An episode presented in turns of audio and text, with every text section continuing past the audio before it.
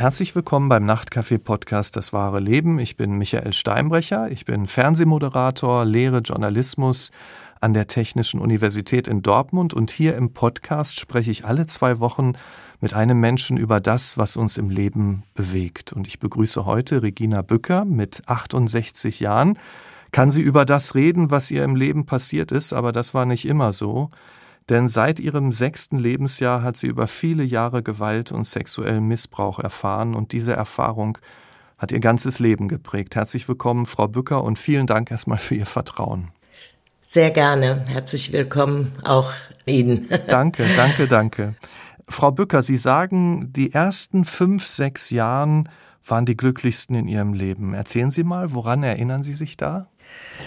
Ja, also ich bin als ungewolltes Kind 1952 geboren worden. Mhm. Meine Eltern waren zu dem Zeitpunkt 19 Jahre alt und haben mich gleich nach der Geburt an meine Großeltern gegeben, weil sie ja, sehr wahrscheinlich überfordert waren. Und ich habe die ersten knapp sechs Jahre bei meinen Großeltern gelebt und ähm, hatte ein Zuhause, wie jedes Kind es sich wünscht. Ich drück's mal so aus. Also so die typischen warmherzigen Großeltern, ja, so die man sich wünschen kann. Genau. Ich hatte also alle Liebe und bin bestens versorgt und ja, umsorgt worden. Also es war so unbeschwert und geborgen, wie es eigentlich für ein Kind sein sollte. Was haben Sie mit Ihren Großeltern, wenn Sie noch mal so in der Erinnerung kramen, gerne gespielt oder auch unternommen? Ja, mein Großvater war bei der Post beschäftigt und als kleines Kind hat er mir aus einem Pappkarton so einen Schalter gebastelt und mir dann so äh, Formulare von der Post mitgebracht und hat mit mir dann quasi Post gespielt, das nachgespielt, was er beruflich macht. Das ist also so eine ganz äh, prägnante Erinnerung, die ich habe. Meine Oma war nur Hausfrau und äh, ja, hat mir damals schon auch als kleines Kind gezeigt, wie Haushalt funktioniert. Ich drück's mal so aus. Mhm. Ich durfte also viel helfen und alles spielerisch und äh, ich war sehr, sehr viel in der Natur mit meinen Großeltern. Die hatten einen Schrebergarten und Ach, haben sich dort auch selber versorgt mit Obst und Gemüse und ich saß immer bei meinem Großvater vorne im Fahrradkörbchen und dann sind wir in den Schrebergarten und dort habe ich dann gelernt, dass Erdbeeren nicht nur aus dem Lebensmittelgeschäft kommen, sondern dass sie tatsächlich in der Erde wachsen. So, das mal so ganz grob als Beispiel. Wie haben Ihre Großeltern Ihnen denn erklärt, warum Sie bei Ihnen aufwachsen und nicht bei Ihren Eltern? Oder haben Sie da gar nicht so groß drüber gesprochen? Nee, gar nicht. Also man muss bedenken, in den 50er Jahren, da war das noch nicht so, dass man Kindern großartig irgendwas erklärte. Ich muss auch dazu sagen, äh, dass ich an die Zeit, die ich bei meinen Großeltern war, so gut wie gar keine Erinnerung an meine leiblichen Eltern habe. Ich denke mal, dass meine Mutter oder auch mein Erzeuger mich dort mal besucht hat oder wie auch immer, aber da fehlt mir jegliche Erinnerung.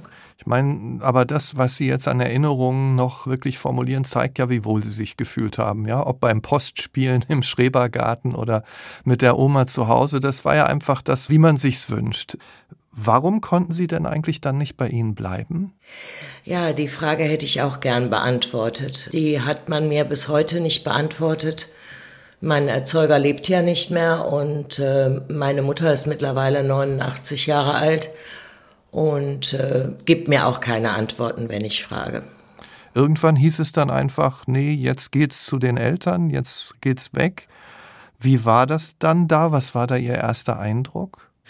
So wie ich mich erinnere, ich habe das überhaupt nicht verstanden. Ne? Ich habe furchtbar geweint. Ich, ich hatte ja richtig Heimweh zu meinen Großeltern. Aber warum er das damals, äh, mein Vater hat darauf bestanden. Warum er das gemacht hat, ich weiß es nicht. Was war Ihr Vater denn für ein Mensch? Mein Vater, ich nenne ihn hier meinen Erzeuger, weil er ist es einfach nicht wert, Vater genannt zu werden. Ähm, mein Erzeuger hat alles mit Gewalt geregelt. Mhm. Egal, ob es da um mich ging oder um meine Mutter oder um Menschen, mit denen er zu tun hat. er hat alles im Prinzip mit seinen Fäusten geklärt. Also haben Sie alle quasi Gewalt erfahren, auch Ihre Mutter? Ja. War das dann so eine Atmosphäre der Angst oder wie erklären Sie sich, dass Ihre Mutter auch bei ihm geblieben ist? Ja, also äh, ich denke mal, bei meiner Mutter war es eine ganz schwere Abhängigkeit oder mhm. Hörigkeit ihm gegenüber. So würde ich das heute einschätzen. Und mein Leben hat im Prinzip aufgehört äh, mit sechs Jahren, als ich zu ihnen kam, mhm. weil von da an habe ich nur in Angst gelebt. Also ich hatte keine Kindheit mehr, keine Jugend mehr, so wie man das eigentlich sich denkt, sondern mein Leben war bestimmt von morgens, wenn ich die Augen aufmachte, bis abends, bis ich ins Bett ging, bestand nur aus Angst. Es kam ja dann auch zu sexuellem Missbrauch. Wann hat er sich Ihnen gegenüber denn und wie dann zum ersten Mal genähert? Ja, ich war auch sechs Jahre alt. Da kam er morgens zu mir ins Bett und äh, ja, und hat mich dort im Prinzip das erste Mal missbraucht. Ich meine, Sie haben ja gerade schon gesagt, äh, Sie waren ein Kind und ja. damals hörte aber quasi Ihre Kindheit auf, als Sie äh, ja. zu Ihnen kamen. Was hat das denn mit einer Kinderseele gemacht, mit Ihrer Kinderseele? Ja, meine Seele ist im Prinzip gestorben. Hm. Es war eigentlich alles weg. Mhm egal ob es Vertrauen war. Ähm, ich habe kaum noch gelacht. Ich fing wieder an, ins Bett zu machen. Ich habe mir die Fingernägel abgebissen, bis sie blutig waren. Ähm, ja. Das hört sich ganz schlimm an, was Sie da alles erzählen. Hatten Sie denn irgendwen, also manchmal ist es ja schon gut, eine Freundin zu haben oder eben die Großeltern, denen Sie sich anvertrauen konnten? Nein, nein, nein, nein, dafür hat er schon gesorgt. Er hat mich massivst unter Druck gesetzt, indem äh, er dann gesagt hat, wenn ich was erzähle, sehe ich meine Großeltern niemals mehr wieder und äh, ich würde die Tracht meines Lebens kriegen.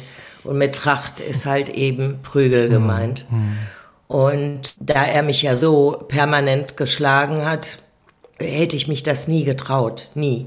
Ich hätte das ja auch in dem Alter gar nicht benennen können. Mhm. Hat Ihre Mutter das denn mitgekriegt, wenn er sie verprügelt hat? Ja, ja, mhm. das auf jeden Fall. Aber sie konnte ja nicht dazwischen gehen, weil sie genauso Prügel bekam mhm. von ihm wie ich. Und äh, er hat sehr viel Alkohol getrunken. Das spielte ja auch noch mit eine Rolle den sexuellen Missbrauch. Heute sage ich, dass sie das gewusst hat, die ganzen mhm. Jahre, aber ja, halt eben nichts unternommen hat. Ich muss auch dazu sagen, ich weiß auch heute, dass meine Mutter gar keine Beziehung zu mir hat. Mhm. Weder hatte noch heute hat. Ja. Ich habe ja noch zwei Schwestern, die sind ja ganz anders äh, mhm. behandelt und aufgewachsen als ich. Und auch heute ist das noch so. Ne? Wenn Sie an den sexuellen Missbrauch denken, war das dann regelmäßig der Fall? Und wussten Sie schon immer, wann es wieder dazu kommt? Ja, meine Mutter äh, ging damals abends putzen. So, die ging dann so meistens um sechs, sieben Uhr aus dem Haus bis abends um zehn. Und ich war dann ja mit ihm alleine und ich wusste ganz genau, dass das mhm. wieder passiert. Es passierte aber auch tagsüber. Also er hatte da wenig Hemmungen, äh, dass das irgendeiner mitkriegt. Ne? Sie haben ja gesagt, Ihre Kinderseele ist eigentlich gestorben. Ihre Seele war kaputt. Es gibt ja immer wieder auch den Mechanismus auch von Kindern und Jugendlichen, die sexuellen Missbrauch erfahren, dass sie äh, diese Erfahrung irgendwie abspalten, dass sie sich gedanklich in eine andere Welt bringen, weil es anders gar nicht zu ertragen ist. Ne? War das bei Ihnen auch so? Ja, das war viele Jahre so. Mhm. Ich habe da jahrelang überhaupt nicht irgendwie drüber nachgedacht oder mir das ins Gedächtnis geholt. Ne? Mhm. Immer wieder mal zwischendurch, ne? je nachdem, welche Situation gerade war. Aber ich habe das auch jahrelang äh, ja, verdrängt. Ne? Wie war das, als Sie in der Pubertät waren? Haben Sie dann auch mehr und mehr begriffen, was da alles passiert? Ja, ja. Ich hatte mit 14 oder 15 Jahren meinen ersten Freund. Hm. Und äh, mein Vater hat mich äh, vergewaltigt, also den richtigen Geschlechtsverkehr mit mir das erste Mal gemacht. Da war ich zehn.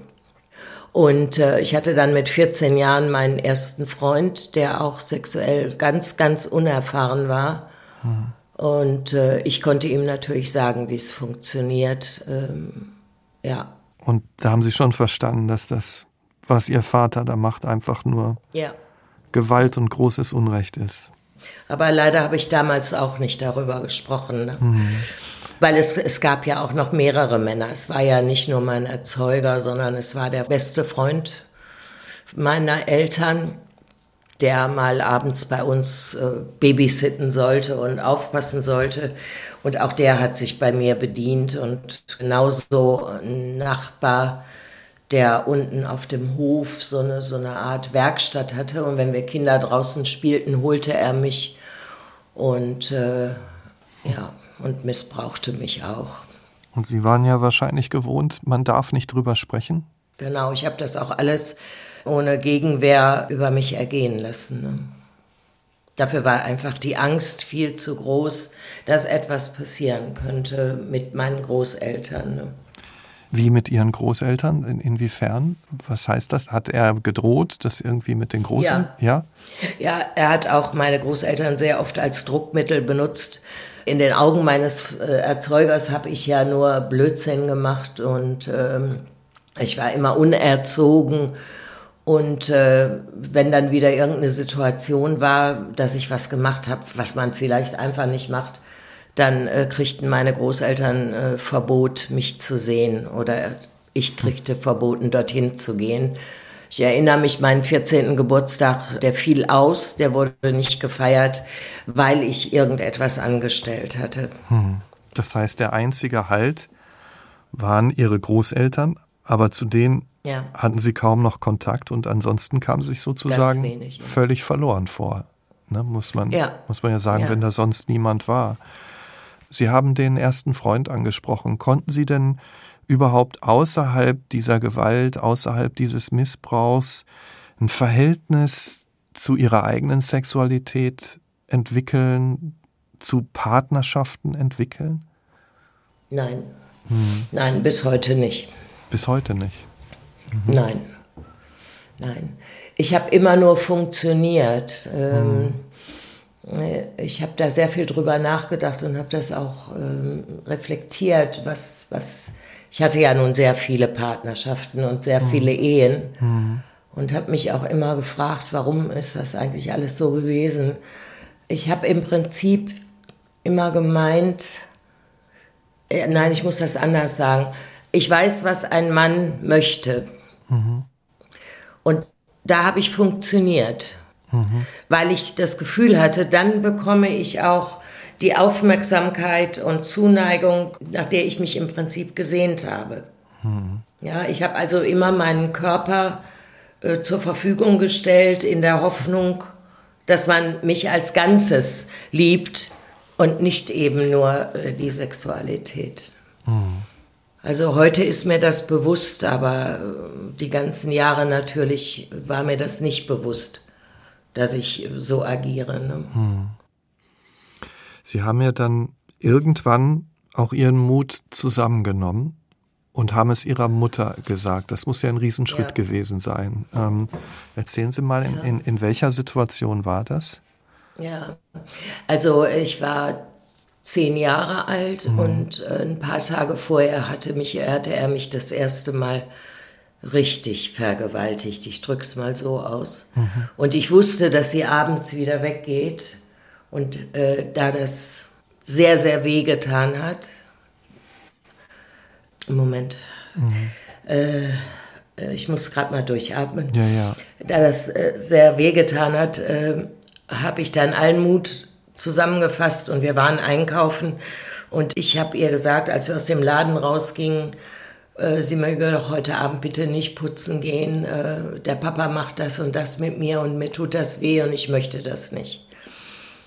Ja, die Reaktion von meiner Mutter war, sie holte aus und hat mir dermaßen ins Gesicht geschlagen, dass ich also umgefallen bin Ich war recht klein und schmächtig auch und hat mich an den Haaren wieder hochgezogen, mich vor sich hergeschubst und hat gesagt, das klären wir jetzt gleich zu Hause. Dann wollen wir mal hören, was sein Vater dazu sagt.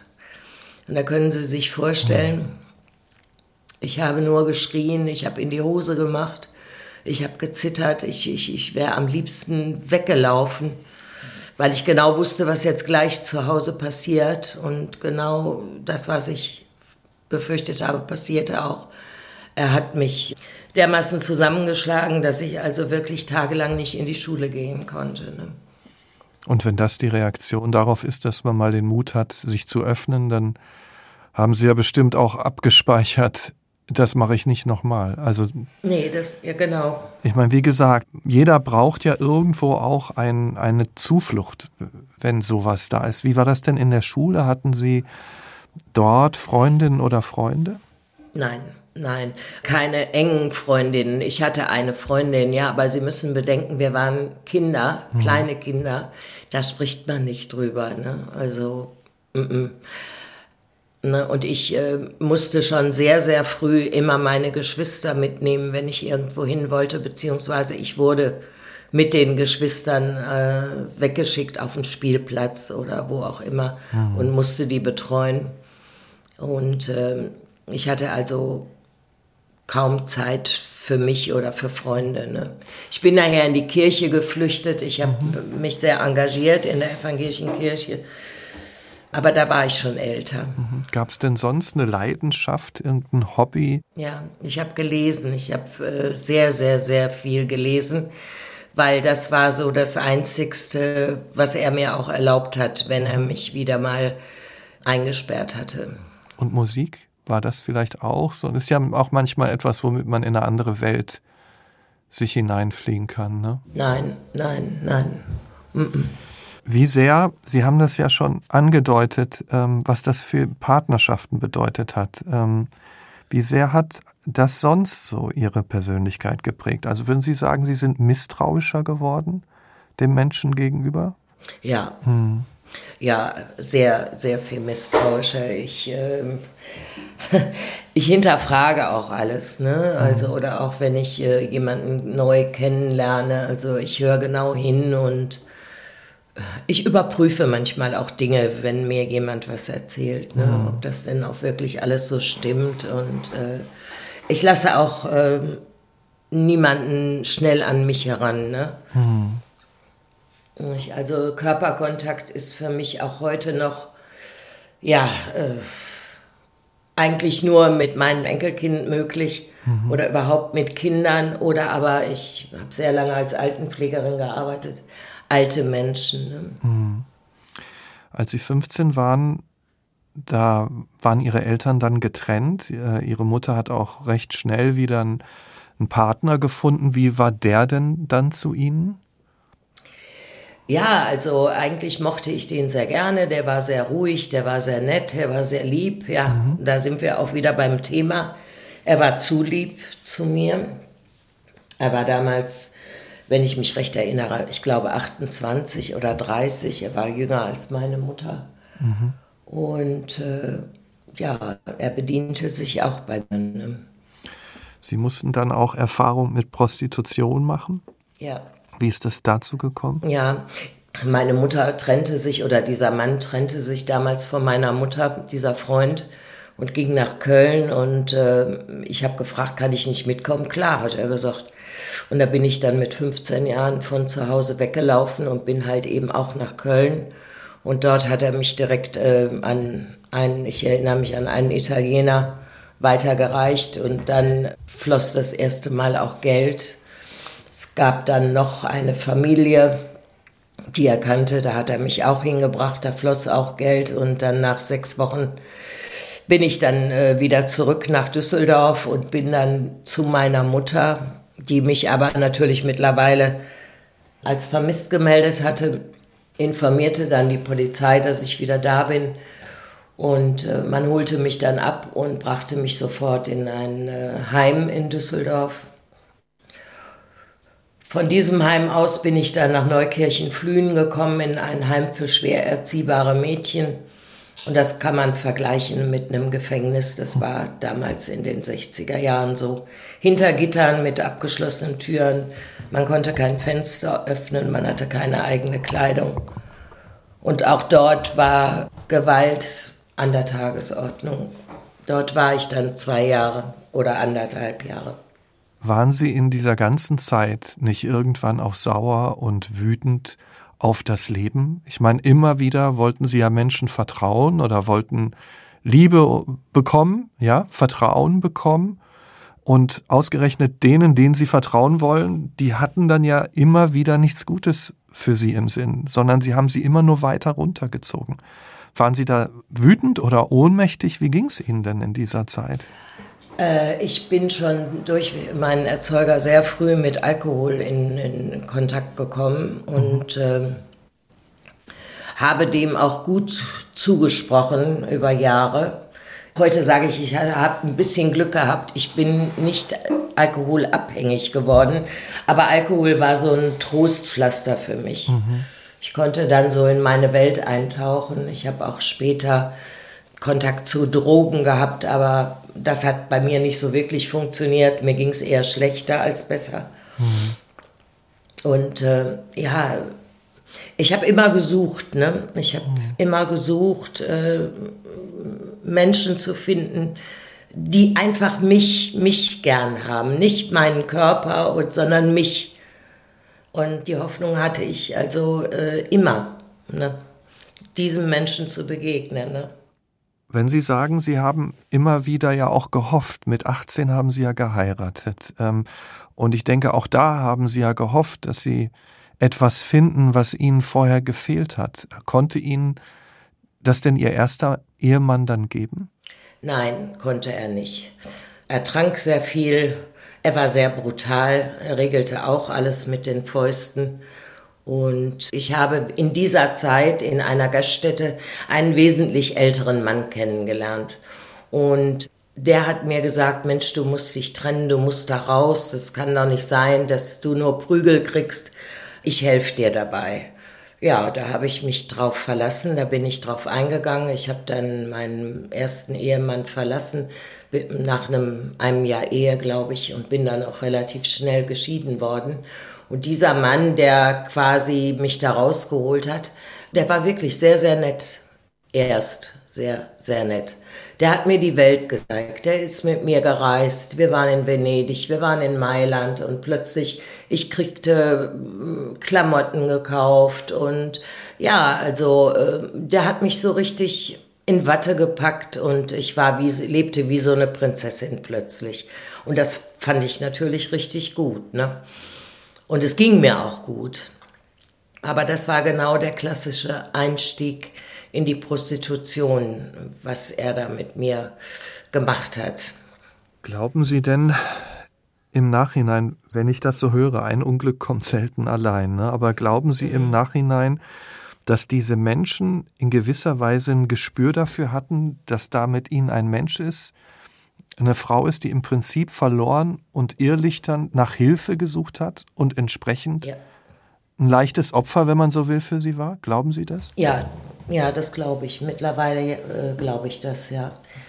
Ich habe mir sehr oft die Schuld an allem gegeben, ne? warum mein Leben so chaotisch verlaufen ist und mir so viele Dinge passiert sind. Ich habe immer geglaubt, mit mir stimmt was nicht. Ne?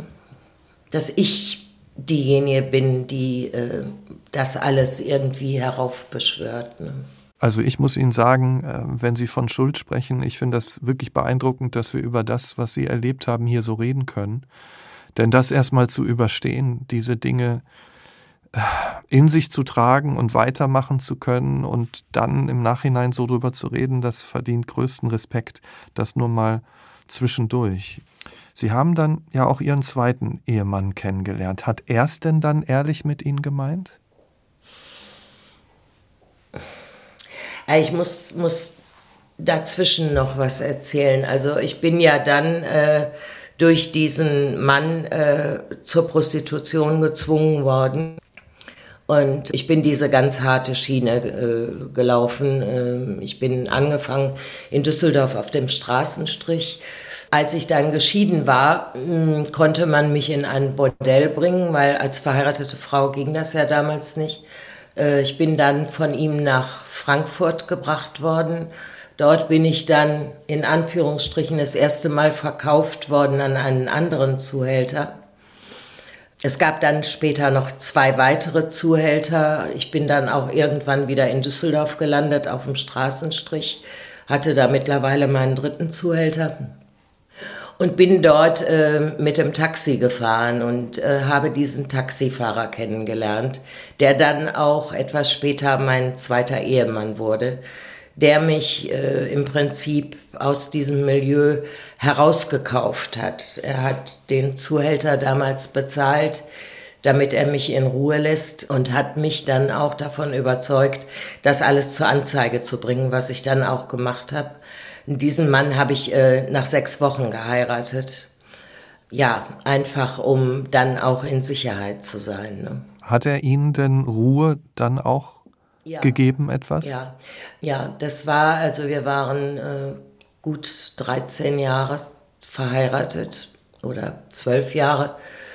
Und äh, er hat mir also wirklich all das gegeben, wonach ich immer gesucht habe. Liebe, Vertrauen, ein vernünftiges Zuhause. Ähm, ich habe mein Abitur nachgemacht. Ich habe eine Ausbildung zur Krankenschwester gemacht. Das alles hat er mir ermöglicht. Aber ich konnte diesen Mann nicht so lieben, wie er es eigentlich verdient hätte.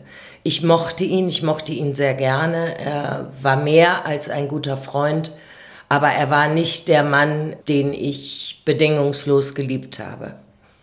Und darum habe ich diese Ehe dann äh, nachher, äh, nach zwölf Jahren, beendet.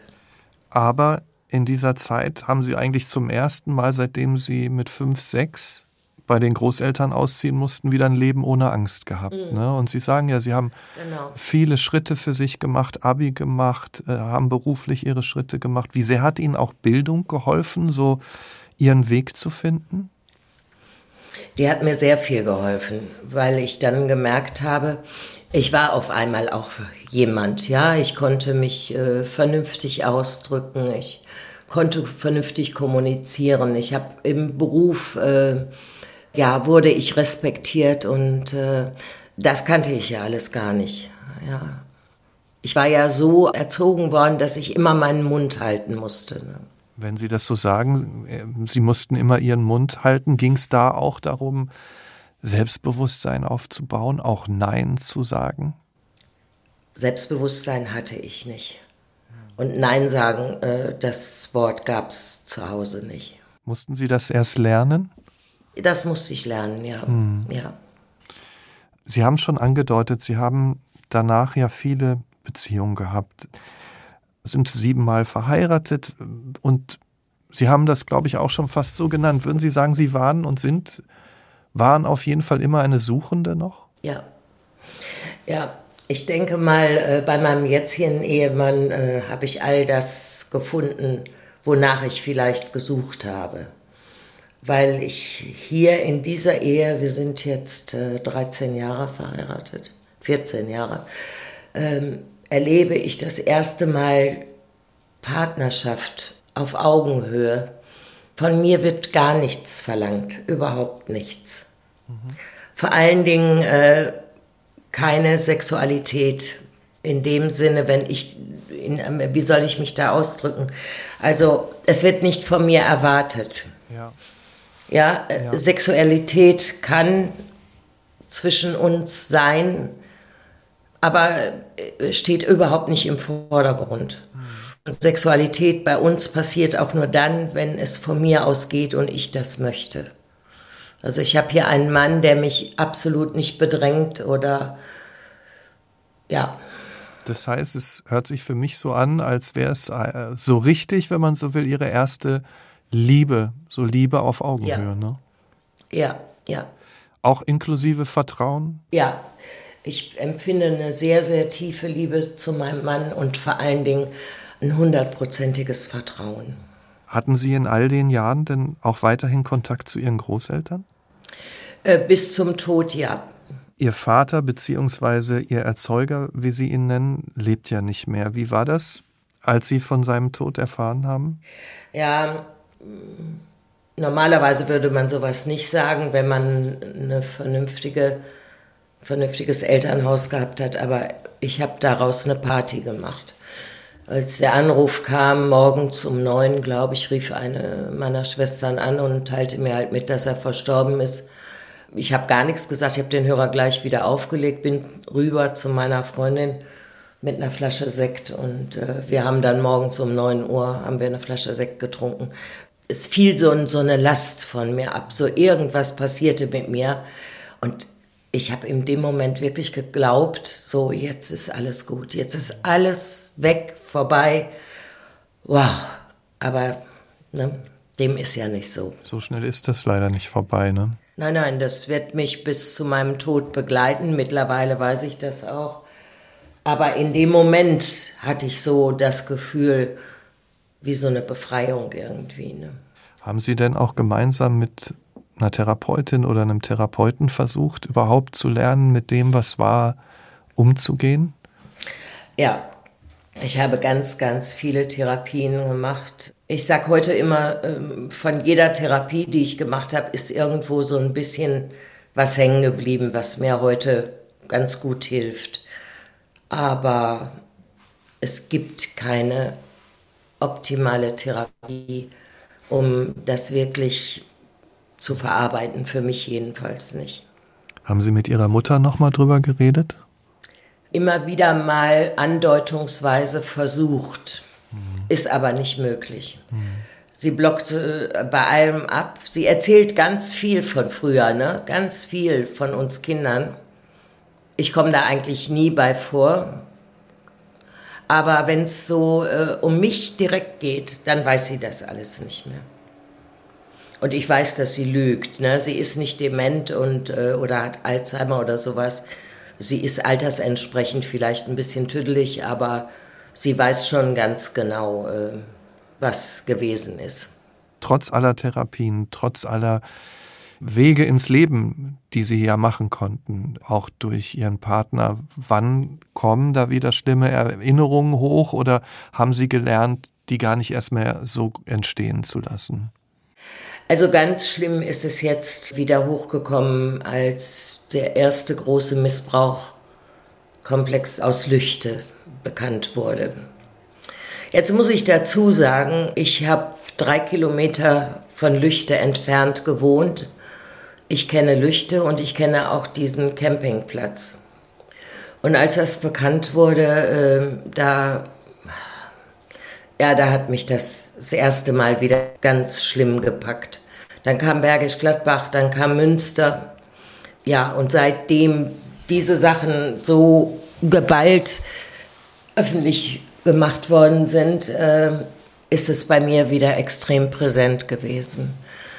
Darum habe ich dann auch für mich diesen Schritt gemacht und habe hier morgens nach dem Frühstück alleine in der Küche gesessen am Tisch ich habe immer darüber nachgedacht, ein Buch über mein Leben zu schreiben, aber ich bin eher eine gute Erzählerin, als dass ich etwas äh, chronologisch gut aufschreiben kann.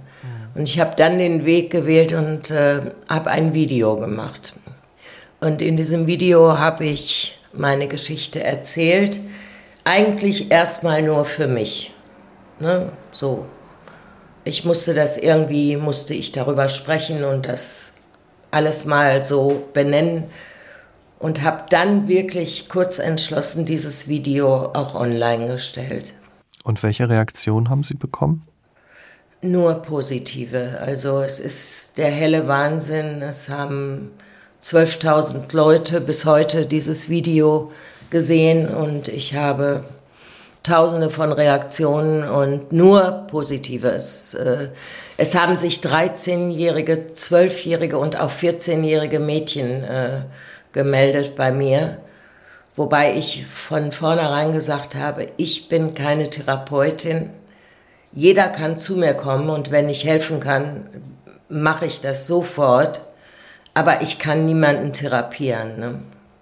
Aber es war wahrscheinlich trotzdem einfach wichtig, dass da jemand äh, die Sprache für etwas gefunden hat, was ja. Gerade diejenigen, die jetzt mit 12, 13 diese schrecklichen Erfahrungen ja. machen, die haben diese Sprache noch nicht und haben vielleicht gar, genauso wenig Ansprechpartner wie Sie ansonsten. Genau. Äh, und äh, da bin ich auch bereit, dazu zu hören und äh, auch Hilfestellungen zu geben. Und man kann mir das auch alles erzählen, aber ich kann letztendlich nichts machen. Den Weg daraus, das müssen die Mädchen äh, selber wollen. Ich fahre dahin, ich hole das Kind ab, ich fahre mit denen zur Polizei und alles, das mache ich alles. Aber ich bin jetzt nicht jemand, äh, den man jeden Tag ansprechen kann. Und heute geht's mir da schlecht und jetzt hat er dies und das. Was soll ich machen? Verstehen Sie? Ne? Da bin ich nicht der richtige Ansprechpartner. Ne? Sie können ja auch die professionelle Therapie nicht ersetzen, aber vielleicht sind Sie eine wichtige erste Anlaufstelle auf dem Weg dahin. Ne? Und, und auch auf dem Weg zu Hilfe von, von wem auch immer in dieser Situation. Ja. ja. Und das war auch äh, mein Bestreben, als ich dieses Video online gestellt habe. Es geht nicht um mich, was ich erlebt habe. Natürlich ist es meine Geschichte. Aber ich persönlich will nicht die Aufmerksamkeit, sondern ich will auf diesen Missbrauch, der täglich nebenan und überall passiert, aufmerksam machen. Einfach aufmerksam machen, die Leute zu sensibilisieren, etwas genauer hinzuschauen, was passiert da so in meinem Umfeld. Sie engagieren sich ja auch im Kinderschutzbund. Ja. Wenn Sie das sagen, was sollten wir denn nach Ihrer Erfahrung tun? Also gibt es konkrete Anzeichen, wenn Sie sagen, genauer hinschauen, auf die wir achten sollten? Ja, also Kinder, äh, die äh, sexuelle Gewalt oder auch körperliche Gewalt in der Familie oder so erleben, die äh, senden Signale. Wenn wir jetzt ein Kind aus der Nachbarschaft kennen, von klein auf, ein fröhliches, lustiges Mädchen und immer in Bewegung und gut drauf, ja, dann ist das normal. Und plötzlich verändert sich dieses Kind. Ich spreche jetzt hier nicht von der Pubertät, sondern viel früher. Dass man dann einfach mal schaut, was ist das für eine Familie, was machen die eigentlich so und so weiter und so fort. Und vielleicht, ja, vielleicht es ist ganz schwer auszudrücken für mich, aber vielleicht findet man die Erkenntnis, irgendwas ist da nicht richtig. Mhm. Ja, auch Vertrauen zu den Kindern, die man äh, kennt, aufbauen, zu Freundinnen, äh, Kinder von Freundinnen und so weiter. Also ich sag mal, man kann es schon merken, mhm. wenn irgendwo was nicht so äh, ist, wie es sein sollte. Wenn Sie sagen, es gibt immer wieder auch Ereignisse, und das haben Sie ja beschrieben, in denen die Erfahrungen bei Ihnen wieder aufgewühlt werden und präsent sind, reden Sie dann auch mit Ihrem Mann über das, was Sie gerade denken und auch über das, was Ihnen damals passiert ja. ist? Ja, ich rede mit meinem Mann sehr, sehr viel äh, über meine Geschichte, über meine Empfindungen, wenn ich wieder erfahre durch die Medien, äh, über Urteile, äh, die gesprochen werden oder was auch immer ja, ich rede sehr, sehr viel mit meinem Mann und ich habe in meinem Mann Gott sei Dank einen sehr guten Zuhörer. Weil es geht gar nicht darum, äh, dass ich eine Unterhaltung darüber führen will, sondern dass ich meine Empfindungen mitteilen kann, meine Gedanken und meine Gefühle. Sie haben ja zum Glück, muss man sagen, diese Liebe auf Augenhöhe endlich gefunden und ja, ein erfüllteres Leben, äh, als sie es über Jahrzehnte geführt haben. Ähm, wenn Sie auf das schauen, was Sie heute trägt, was ist Ihnen heute im Leben wichtig? Was genießen Sie einfach auch am Leben, so wie Sie es jetzt führen? Ja, meine Familie, ne? meine Tochter, mein Schwiegersohn, mein Enkelkind, das zweite Enkelkind kommt jetzt Anfang Juni. Mein Mann, ja, das ist, ist das, was mich erfüllt, mein, mein schönes Zuhause, die Sicherheit, die ich auch jetzt habe hier. Ja, ich habe äh, keine sozialen Kontakte. Das ist einfach so. Äh, die Menschen haben große Probleme, mit mir zurechtzukommen. Ich bin ein Mensch, ich bin sehr direkt und äh, halte mit nichts hinterm Berg. Leider verpacke ich das nicht immer so nett, mhm. wenn ich Kritik übe. Ähm, von daher bin ich eigentlich ähm, sehr einsam. Nö, alleine, sag ich mal so. Ich bin aber auch sehr gerne alleine. Und immerhin haben Sie mit der Familie ja die Oase gefunden, in der Sie all das haben, Vertrauen, Liebe und so weiter. Genau. Und das ist mir wichtig. Frau Bücker, ich danke Ihnen sehr, dass Sie das, was Sie erfahren haben, mit mir geteilt haben und damit auch anderen, die noch keine Sprache dafür gefunden haben, zeigen, Sie sind damit nicht allein. Vielen Dank, Frau ja. Bücker, dafür. Sehr, sehr gerne. Und danke auch an Sie fürs Zuhören. Ich hoffe, wir hören uns in zwei Wochen wieder hier im Nachtcafé-Podcast Das wahre Leben. Bis dahin kommentieren Sie gerne unseren Podcast auf unserer Nachtcafé Facebook-Seite. Abonnieren Sie ihn und empfehlen Sie uns gerne weiter. Ich bin Michael Steinbrecher. Wir hören uns.